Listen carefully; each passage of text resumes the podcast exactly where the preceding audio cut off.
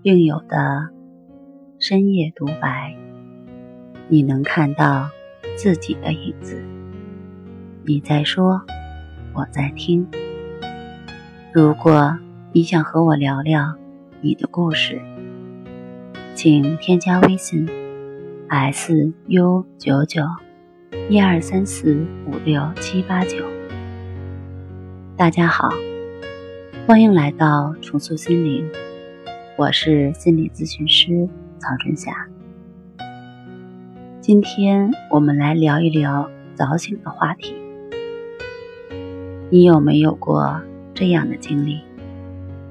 当你晚上睡得很晚，本以为这一觉会睡到大天亮，但是没有想到半夜你就醒了。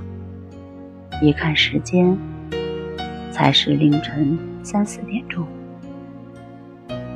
然后你想躺下接着睡。但是却再也无法睡着，于是你越来越着急。有一个声音在脑子里回荡：“我才睡了四个小时，才睡了四个小时，这怎么能行？我要马上睡着才可以。”然而，当你这么做的时候，焦虑已经占领了。你的每一个细胞。我的一个来访者昨天发微信告诉我：“老师，我按照你的方法，睡不着就去观察呼吸，不再去想着看时间是几点了，结果不知不觉就睡着了。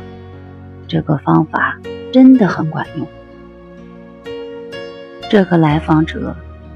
已经有两年多的时间，不管晚上几点入睡，第二天早上四点钟准时醒，很规律，比上闹钟都准。